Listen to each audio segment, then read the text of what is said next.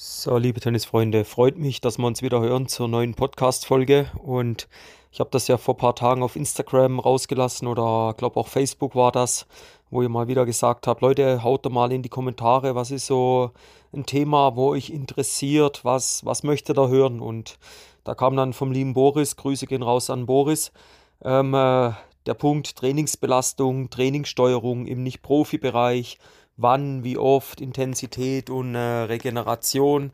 Sag doch mal ein bisschen was da drüber.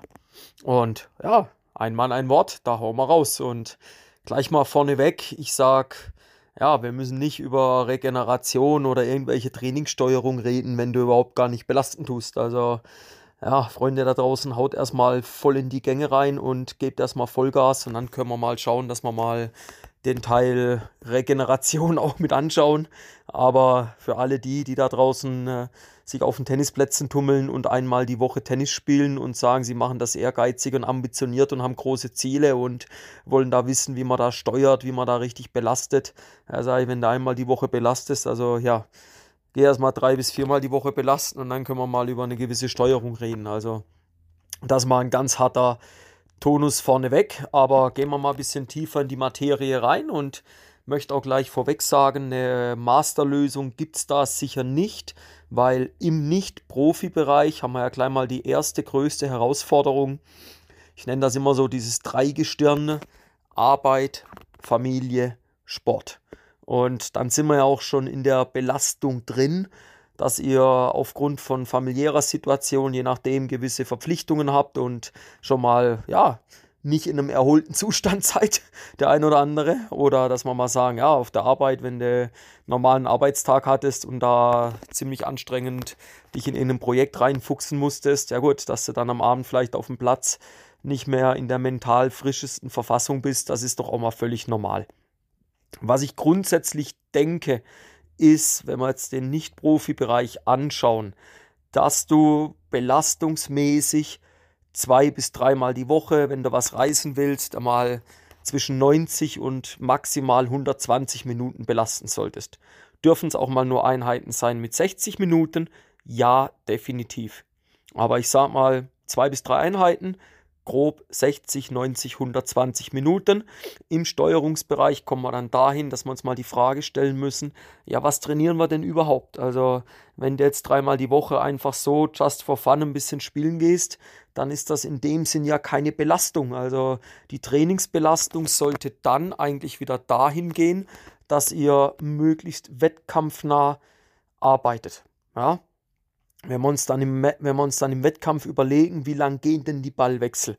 Wenn ich dann sehe, wenn ich das teilweise auf den Nebenplätzen beobachte, da wird 30, 40 Mal Vorhand Cross hin und her gespielt mit niedriger Intensität dann sage ich, es ist ja völliger Schwachsinn, was ihr da macht. Also klar, sie sagen, naja, wir trainieren unsere Technik, wir trainieren Vorhand Cross, sage ich, ist alles cool, im Wettkampf kommt das nicht vor. Also dann trainier doch das mal, jeder hat fünf bis sieben Schläge, hohe Intensität, fünf bis sieben Schläge Vorhand Cross. Dann haben wir also auch schon mal den Bereich Intensität abgedeckt. Ja, also es muss eine gewisse Intensität da sein. Und da fahren wir eigentlich relativ gut, wenn wir mal so eine Belastungsskala nehmen von äh, 0 bis 10, 0 total erholt, 10 oberste Limit, nichts geht mehr, dann sage ich, dann darf das Training schon auch mal auf einer 7, einer 8 sein. Also das darf eine hohe bis sehr hohe Intensität haben. Soll es auch haben. Ja, weil im Wettkampf auch wieder, der Körper soll das ja gewohnt sein, was ihr da macht. Also ich sehe auch immer wieder viele, die trainieren zwar zwei bis dreimal die Woche, aber die trainieren auf einer niedrigen Intensität und im Wettkampf plötzlich dann, ja, da gehen sie dann am sogenannten Krückstock. Und da denke ich, da muss man halt erstmal ordentlich belasten im Training, ordentlich die Intensität hochschrauben im Training. Und dann kann da auch was Gutes bei rüberkommen. Wir hatten das wie oft. Wir sagen, ja, so zwei bis drei Mal darf das schon die Woche sein. Die Frage ist immer, wann. Also wenn ihr natürlich am Wochenende ein Turnier spielt, ich habe das mal mit einer Spielerin gehabt, die steht auch in der Schweiz relativ gut da. Da hat der Vater so eine interessante Aussage getätigt. Der hat mir gesagt, Timo, die wichtigste Einheit ist der Montag. Das ist die wichtigste Einheit. Da muss das Mädel, das, die, die musst du da voll belasten. Das ist der wichtigste Tag. Die muss Montag, muss die direkt spüren, was die Woche abgeht. Der mir nur gedacht, Vater, was redest du für eine Scheiße raus? Was redest du für einen Bullshit raus? Also, wenn das Mädel Samstag, Sonntag Turnier gespielt hat, in einem Fall auch mal fünf Matches an zwei Tagen gespielt hat, Montag ist der wichtigste Tag. Aus regenerativer Sicht gesehen ist Montag der wichtigste Tag. Aber das ist dann auch wieder Trainingssteuerung. Ja? Also das ist dann auch wieder Verantwortung vom Trainer, Verantwortung aber auch vom Spieler, wenn ihr selber mit euren Trainingskollegen unterwegs seid. Wenn ihr am Wochenende ein, ein strenges Wochenende hattet, gut gematcht habt, müsst ihr Montag mal erholen, dann startest du Dienstag in die Woche. Also wenn ich von zwei bis drei Trainingseinheiten die Woche rede, bei den meisten werden es wohl zwei sein, im Idealfall halt mal drei. Dann sage ich Dienstag, Donnerstag, Freitag, Montag, Mittwoch, Freitag. Das sind so, lass mal einen Tag Pause dazwischen. Guck auch mal, dass du regenerierst wieder.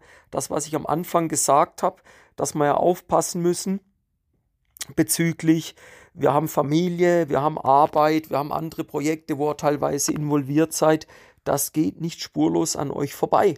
Und wenn ihr da den Vergleich zieht zu den Profis, die machen den Tag über nichts anderes wie, sagen wir mal, regenerieren. Arbeiten ist gleich Spielen, ist gleich Training und wieder regenerieren. Klar sind dazwischen ein paar PR-Termine, aber äh, das wird auch gesteuert. Also der hat die Woche über nicht zehn PR-Termine. Aber da, da besteht das Leben. Es gibt so ein schönes Sprichwort: ähm, Train, Sleep, Repeat. Train, Sleep, Repeat. Train, Sleep, Repeat. Training, schlafen und wiederholen. Training, schlafen und wiederholen. Ein ganz einfaches Mittel. Und das ist was, wo man aufpassen muss, wenn wir von Trainingsbelastung, Trainingssteuerung im Nicht-Profi-Bereich reden, sage ich immer zwei bis dreimal die Woche Schaut aber auch, wie ihr die, wie ihr die Pausephasen, dass ihr immer so einen Tag Pause dazwischen habt, weil wir wollen ja ansteuern im Intensitätsbereich auf einer Skala 7 bis 8. Ja, da darf schon eine gute Intensität rein.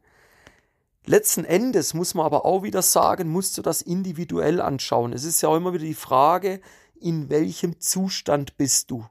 Ja, ich wurde die Tage wieder gefragt, ja Timo, du gehst jeden Tag rennen. Sage ich aber doch nicht erst seit heute. Da steckt jahrelanges Training dahinter. Ja, oder was ist dein Ziel? Wie, wie ist das möglich, dass du jeden Tag trainierst? Sage ich, ja gut, wer das mitgekriegt hat, im 2025 steht eben ein ziemlich großer Wettkampf an und auf den muss hingearbeitet werden. Heißt es ja, aber Timo, du musst doch mal Pause machen. Mache ich ja, ich mache ja Pause. Aber ich renne halt teilweise auch sehr langsam und dadurch ist die Belastung gar nicht so hoch. Ich belaste das sehr im aeroben Bereich. Ja, aber wenn wir im Tennis schauen, da bist du nicht mehr im aeroben Bereich, da bist du im Bereich, wo mal richtig auch die Puste, wo mal richtig die Puste zum Spiel kommt. Ja, wenn du da eine gute Intensität gehst, kurze, knackige Ballwechsel, ja, Freunde, das spürt man ja. Das spürt man ja.